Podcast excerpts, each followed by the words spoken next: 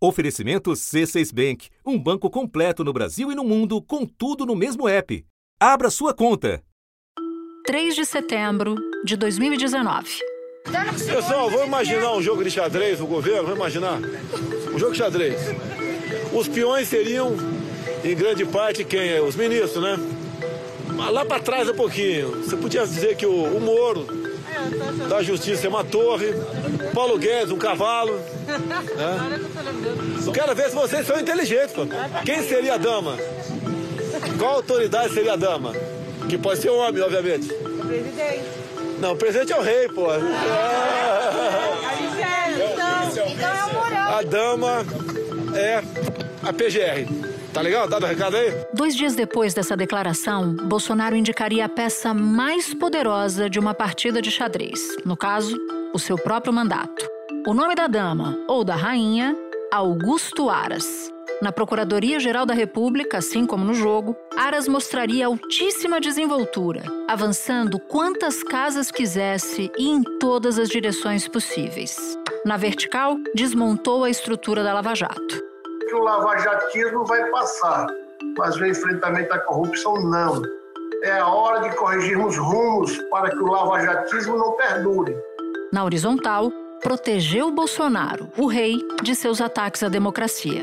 Em sua gestão, a PGR pediu a abertura do inquérito dos atos antidemocráticos para investigar a organização e financiamento de manifestações inconstitucionais. Mas, a pedido da própria PGR, este inquérito foi arquivado. E fez exatamente o mesmo na pandemia. E Bolsonaro falava quanto a máscara, quanto isolamento, quanto a vacina. Tá tudo na CPI, nas conclusões da CPI da Covid que o Aras ignorou. Essa CPI ela acontece justamente por uma falta de ação da Procuradoria-Geral da República. A gente sabe do ótimo relacionamento entre o Augusto Aras e o presidente Jair Bolsonaro. Os procuradores, nos bastidores, eles atribuem ao Aras uma função não de PGR, né, chefe do MP, mas de AGU, como se ele fosse mais advogado geral do presidente da República. Quando em 2022 o rei, Bolsonaro, sofreu um checkmate das urnas, foi que a rainha resolveu partir para um novo movimento, dessa vez pela diagonal, tentando se aproximar de um novo rei. Nesses quatro anos que vão se completar em setembro, a maior parte do tempo o PGR foi alguém que é, fo- jogou alinhado com os interesses do governo Bolsonaro. Mas isso teve uma reviravolta a partir da eleição e desde então o Aras está tentando se reposicionar. O Aras está fazendo L. Está fazendo L, é isso, para tentar a sua recondução. Da redação do G1, eu sou Natuza Neri e o assunto hoje é Augusto Aras, a rainha do xadrez. Um episódio para entender a gestão de Augusto Aras como chefe do Ministério Público, suas alianças com a política e, em particular, com o Centrão, e os seus esforços para se manter em um dos cargos mais poderosos da República. Eu converso com Bela Megali, colunista do jornal o Globo e comentarista na Rádio CBN terça-feira, 5 de setembro. Bela, quero começar bem do começo com você. Quem era Augusto Aras antes de se tornar procurador-geral da República? Que tipo de ligações ele tinha com a política? O que, que você sabe dele pré-Bolsonaro? O procurador Augusto Aras, ele entrou na PGR em 1987, um ano antes da Constituição de 88. Então ele tinha aquela prerrogativa de poder seguir advogando mesmo estando no órgão. Ele manteve um escritório muito bem sucedido em Salvador, o Aras é baiano.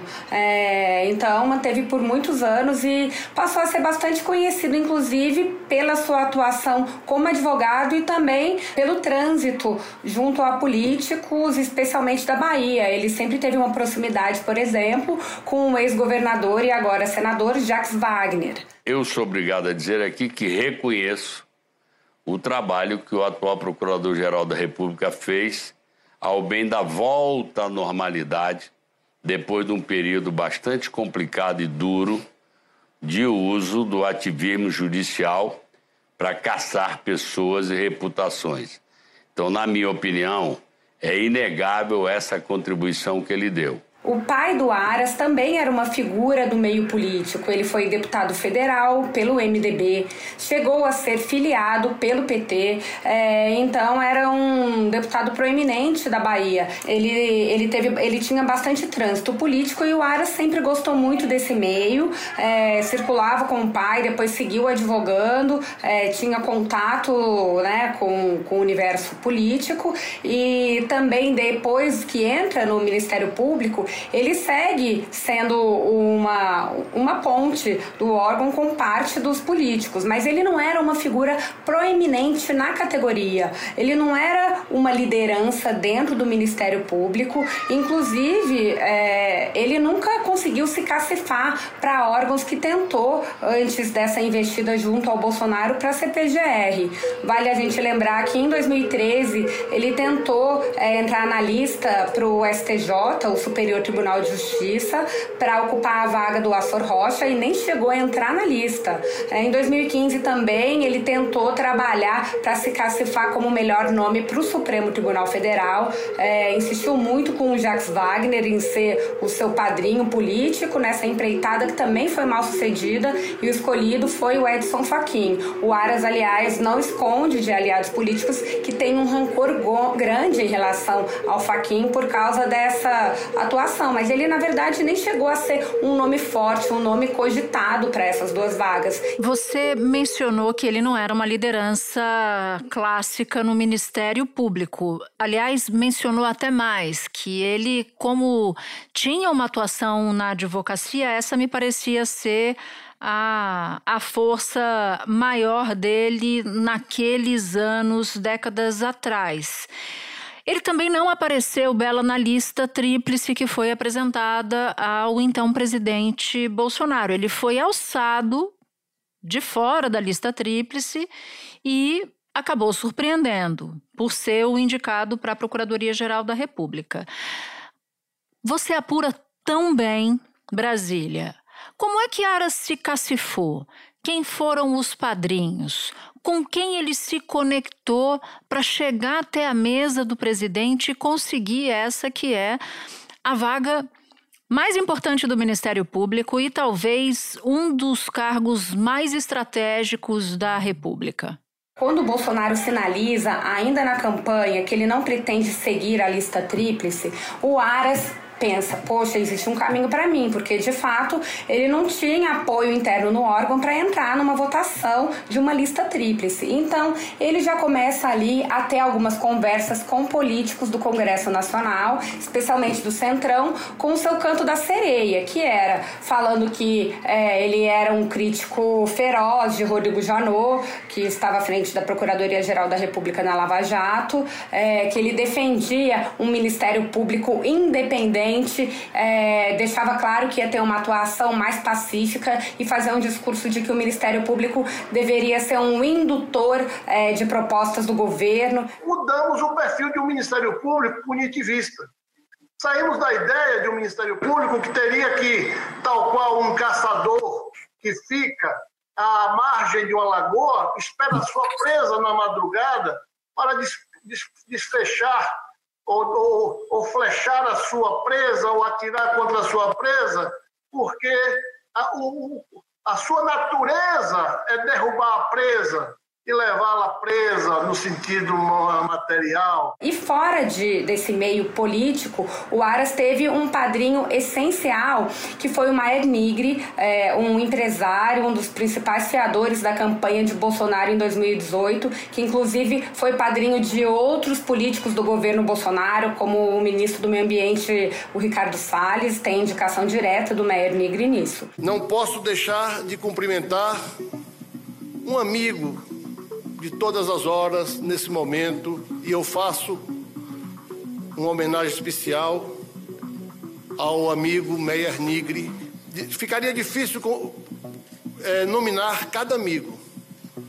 Daí porque eu peço venha para, em nome de Meyer Nigri, cumprimentar a todos presentes, especialmente aos amigos da Bahia. A operação autorizada pelo ministro Alexandre de Moraes, feita pela Polícia Federal que tinha como alvo os oito empresários, né, empresários que são alinhados ao governo e que, num grupo de WhatsApp, acabaram defendendo, entre uma coisa e outra, um golpe. Que Maier Nigri, que é um dos empresários alvo da operação, é muito próximo de Aras. Então havia uma discussão ali se no celular de Nigri se haveria no limite trocas de mensagens, uma vez que os dois são muito próximos. É, quando a indicação do Aras começa a subir no telhado, por essa ligação, é, o pai dele, como a gente citou, é, já foi filiado ao PT. Quando ele se mobilizou em 2013 em busca da vaga do STJ, ele fez um jantar na casa dele que tinha José Disseu, o deputado do PT Rui Falcão, e isso deu uma balançada no Bolsonaro. Mas o Meyer Nigri teve um poder importante de falar: não, esse é o seu melhor nome. Agora vale a pena a gente colocar que, essa altura, o Aras já tinha se encontrado pelo menos oito vezes com o ex-presidente Jair Bolsonaro. É, eu entrevistei para um livro que escrevi com o meu colega Aguirre Talento sobre o fim da Lava Jato, como que aconteceu esse processo da escolha do Aras. E o deputado Alberto Fraga contou para gente que é, ele o procurou para ajudá-lo na indicação e que só ele acompanhou diretamente o Aras em oito agendas a sós ali entre os três, né, com o, presidente, o ex-presidente Jair Bolsonaro, Natuza. Confesso, Aras, que foi respeitosamente um amor à primeira vista. Depois dessa gravata verde amarela dele, só faltou ele me saudar com o um grito de selva. Esse é um ponto importante, porque o Alberto Fraga também é apontado com, como um desses padrinhos, alguém que era muito próximo de Bolsonaro. Tem um outro ponto dessa história, pré-indicação de Augusto Aras, que foi uma entrevista, aliás, algumas entrevistas. Ele deu uma entrevista na ao jornal Tribuna da Bahia em 31 de dezembro de 2018. Ele depois repetiu isso à Folha de São Paulo e ele diz assim: Bela, olha só essa frase. Não sabemos ainda e poderemos até ter o que podemos chamar de democracia militar. E ao dizer democracia militar, não estamos cometendo nenhuma heresia. Data vênia porque o militar brasileiro contemporâneo tem muito boa formação técnica, política, sociológica, econômica e filosófica. E faz uma longa digressão que muita gente no Ministério Público entendeu como uma espécie de cartão de visita, como uma espécie de esforço de aras para mostrar que ele seria um procurador-geral da República parceiro nos intentos de Bolsonaro de colocar, de trazer os militares para dentro da administração pública. É como quem diz o que se quer ouvir no momento certo. E Aras fez esse trabalho bem sucedido, tanto que consegue essa indicação. Agora, você cita também uma aproximação de Aras com o Centrão.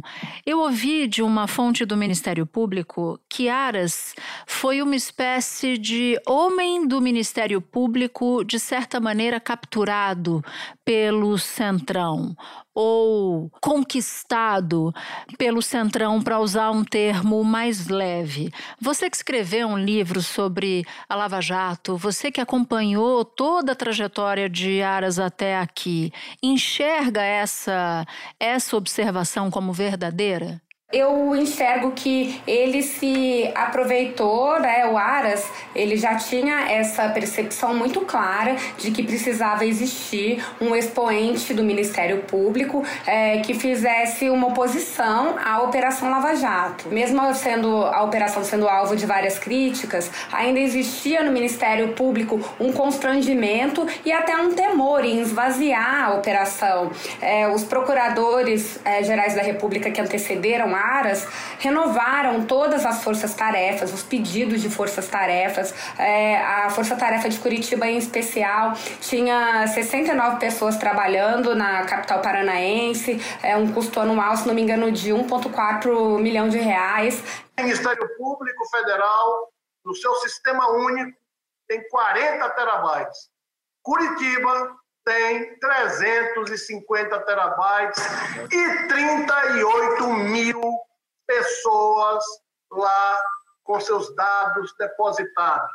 Ninguém sabe como foram escolhidos, quais os critérios, e não se pode imaginar que uma unidade institucional se faça com segredos, com caixas de segredos. O Aras, ele capta muito bem né, o, o o desejo da classe política, porque tem muito trânsito, e surfa nessa onda. Olha, essa é a minha oportunidade de chegar a um cargo que eu sempre almejei e que, por meio da classe de procuradores e da lista tríplice que vinha vingando desde 2003, no primeiro governo Lula, ele não conseguiria alcançar esse status. O Centrão, de fato, viu nele uma figura muito proeminente e que poderia dialogar é, e que atenderia os seus anseios e o Aras topou e concordou com tranquilidade em fazer esse papel, Natuza. Eu vejo dessa maneira. Ele chegou a desdenunciar, né? A Procuradoria-Geral da República havia feito denúncia contra líderes do Centrão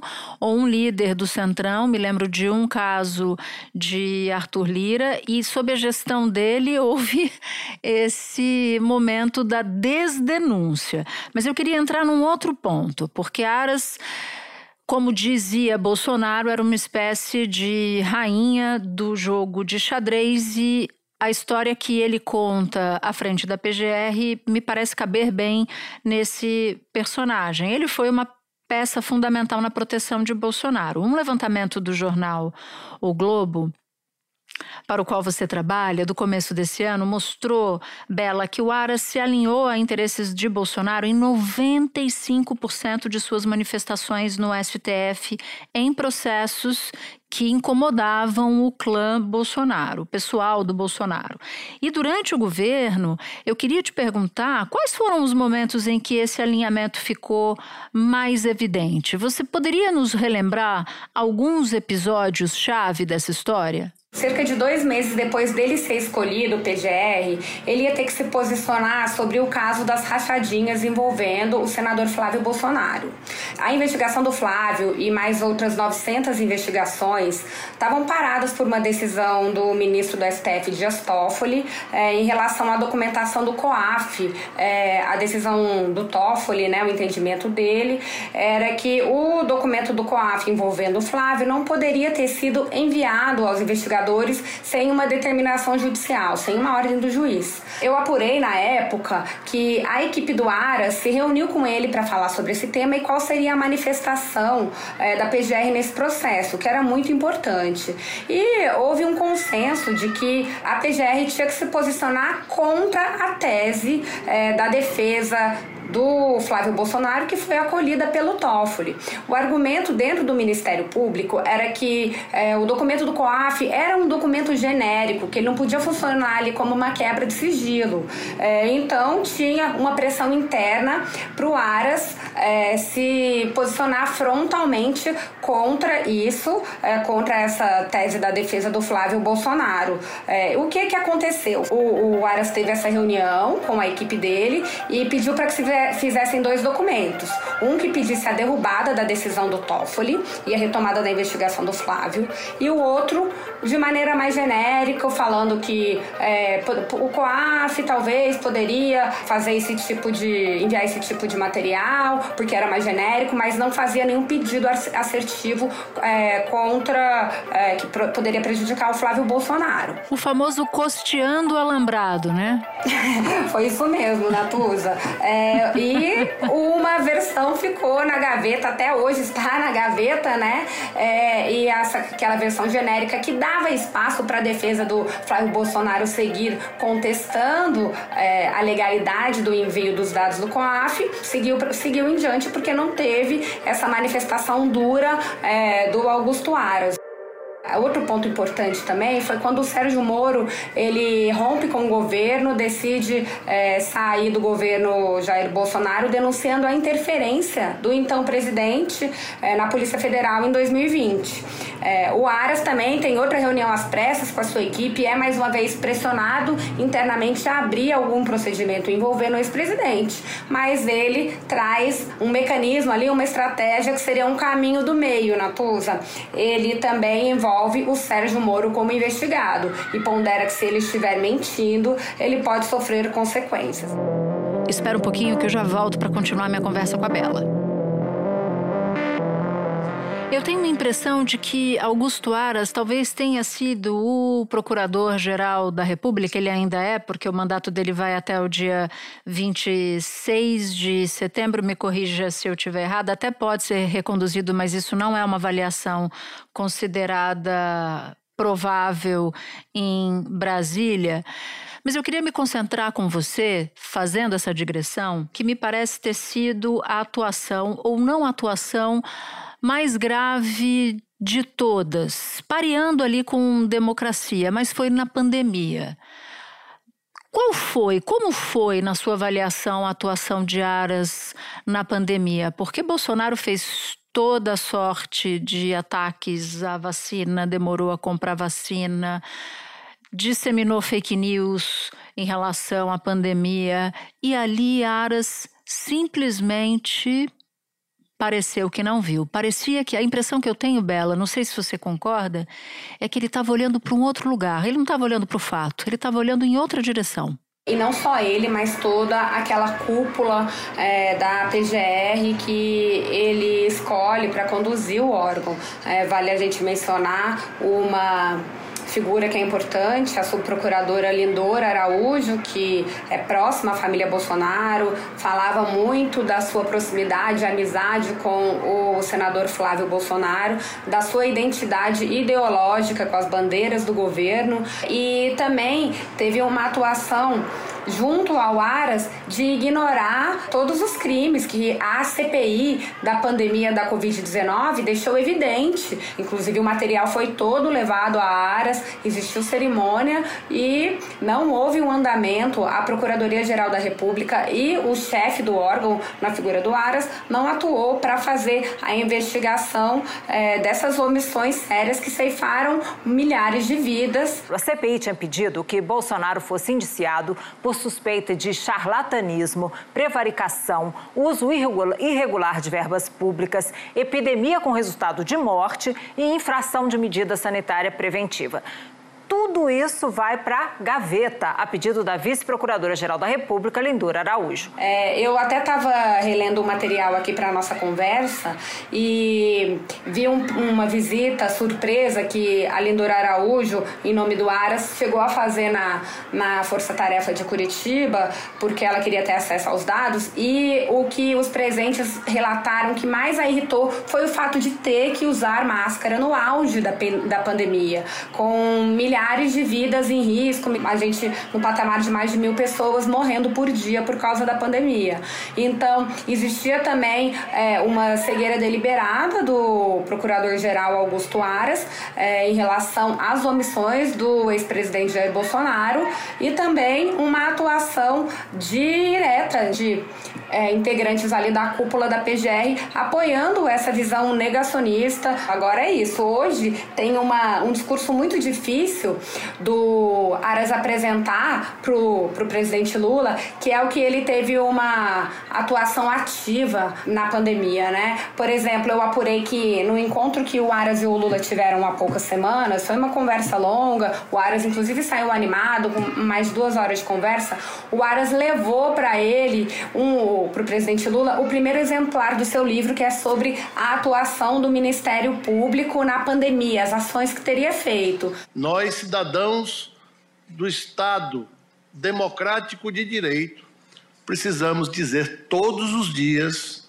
democracia, eu te amo, eu te amo, eu te amo. Agora, integrantes do governo me falaram que teve até um certo constrangimento com o presente, pois esse é justamente um dos principais problemas que inviabiliza a recondução do Aras para o cargo. E ainda teve o momento democracia também, né? Porque alguns dos seus críticos apontam que ele simplesmente deixou que Bolsonaro fizesse uma ofensiva sem sem nenhuma barreira, sem nenhum impedimento, porque essa seria a função do, do Procurador-Geral da República ou da Procuradoria-Geral da República quando tentou desacreditar as urnas, quando se valia de fake news para esse fim, etc. Enfim, a história toda todo mundo conhece muito bem.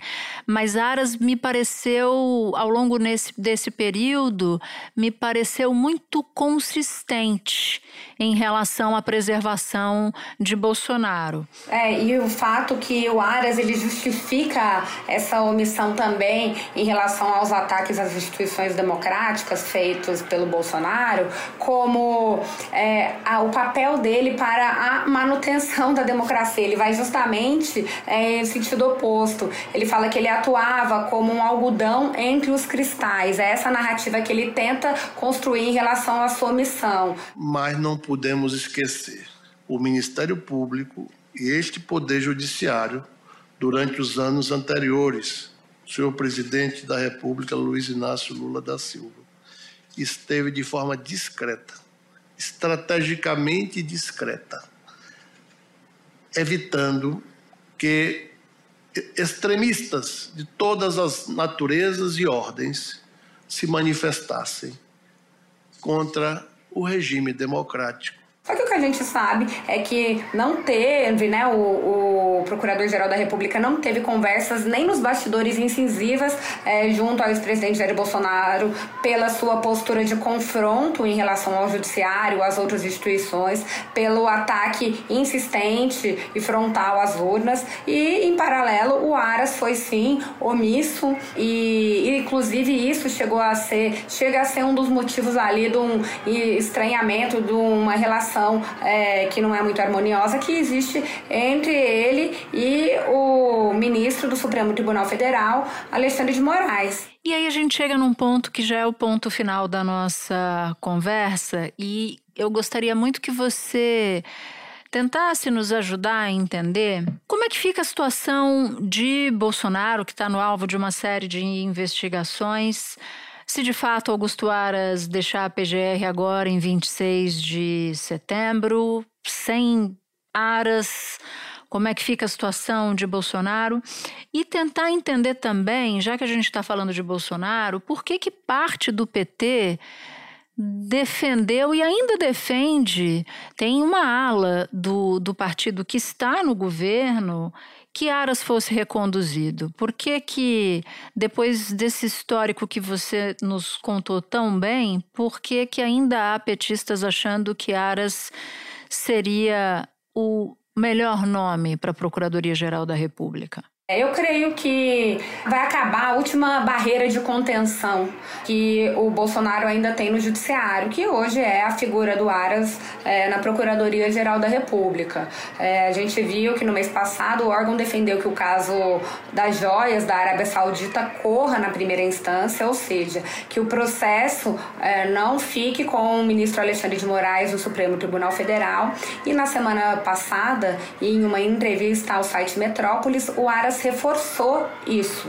É, disse que, em tese, o plenário do Supremo Tribunal Federal poderia rever é, a prerrogativa de foro e essa questão de a investigação das joias estar na Suprema Corte. Agora, essa é uma postura isolada do Procurador-Geral da República, Augusto Aras. Entre ministros do Supremo, que é, eu ouvi, nossos colegas ouviram, é unânime a postura, né, a decisão de que é, o ministro Alexandre de Moraes Moraes está correto e que é no Supremo que essa ação deve correr. Além do que, o próprio Ministério Público Federal de São Paulo pediu para que a parte do caso que corria é, na Justiça Federal de Guarulhos fosse remetida ao Supremo Tribunal Federal, o que aconteceu. Agora, acho interessante a gente pontuar que o Bolsonaro e a Michelle Bolsonaro utilizaram esse argumento aí que a PGR e o Aras defenderam, né, no seu depoimento para ficar em silêncio, falando que como não estavam falando na primeira instância, onde consideravam que era é, o local correto para a investigação seguir, eles, é, eles ficariam em depoimento. Então, o que eu acho é que agora a PGR vai se manifestar consecutivas vezes é, e reforçar um posicionamento que o Judiciário e as provas da Polícia Federal vem trazendo que houve irregularidades e crimes praticados é, por parte de uma organização que envolvia o ex-presidente Jair Bolsonaro, Mauro Cid, seu ex-ajudante de ordens que está preso, entre outras pessoas desse núcleo duro. É, agora, em relação à sua segunda pergunta, que é o que, que faz petistas e até integrantes do governo é, defenderem a recondução do Augusto Aras. Tem um vácuo aí que o Lula gostaria de ter um perfil como o do ministro Cristiano Zanin para a PGR, alguém que ele tivesse um canal direto e que confiasse. Só que não existe é, um nome com essas características que o presidente Lula procura para ocupar o órgão. Então, é, ele tem ouvido uma série de pessoas para entender qual seria o, o melhor nome para a sucessão de áreas, já que é complicado. O Lula avalia que, de fato, é muito difícil manter o Aras nessa postura, nessa cadeira, né? Mas o que acontece é que o, esse entorno do Lula que defende a recondução do Aras bate na tecla de que ele é um garantista e que não vai persegui-lo é, e pontua que se um nome é, defendido por ministros do Supremo, como é o caso do vice-procurador eleitoral Paulo Gonet, for escolhido, o Lula vai fortalecer muito o poder de ministros do Supremo Tribunal Federal que são padrinhos do Gonet, como o próprio Alexandre de Moraes e o Gilmar Mendes. Há no PT um receio de que a caneta de Moraes hoje voltada para Bolsonaro, também possa se voltar um dia para Lula. E aí a leitura que eles fazem é que o Aras poderia ser uma pessoa ali, né, um agente importante para neutralizar esse processo caso isso ocorra um dia. E isso sem falar da Lava Jato, né? Pois é, tem a Lava Jato. O Aras, que inclusive no Ministério Público chegou a ser apelidado é, por um período de coveiro da Lava Jato, é, ele tem esse hoje como seu principal ativo, um dos seus principais ativos junto ao ex-presidente Lula, que foi preso, ficou 520 dias preso no escopo da operação e de fato é, não tem um, nenhuma saudade, não tem nenhum, nenhum ponto a favor da Lava Jato. Bela Megali, muito obrigada por ter topado parar um tempinho. Eu sei que você já deve estar aqui enlouquecida, querendo notas, apurações para sua coluna no Globo. Então eu vou te liberar, minha amiga, agradecendo demais por você ter topado fazer essa viagem no tempo sobre esse perfil tão importante da nossa história recente, Augusto Aras. Obrigada. Eu que agradeço a você e aos ouvintes, foi um prazer estar aqui.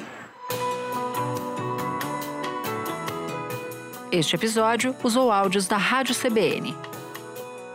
Este foi o assunto podcast diário disponível no G1, no Globoplay ou na sua plataforma de áudio preferida. Comigo na equipe do assunto estão Mônica Mariotti, Amanda Polato, Lorena Lara, Luiz Felipe Silva, Tiago Kazuroski, Gabriel de Campos, Nayara Fernandes e Etos Kleiter. Eu sou Natuzaneri e fico por aqui. Até o próximo assunto.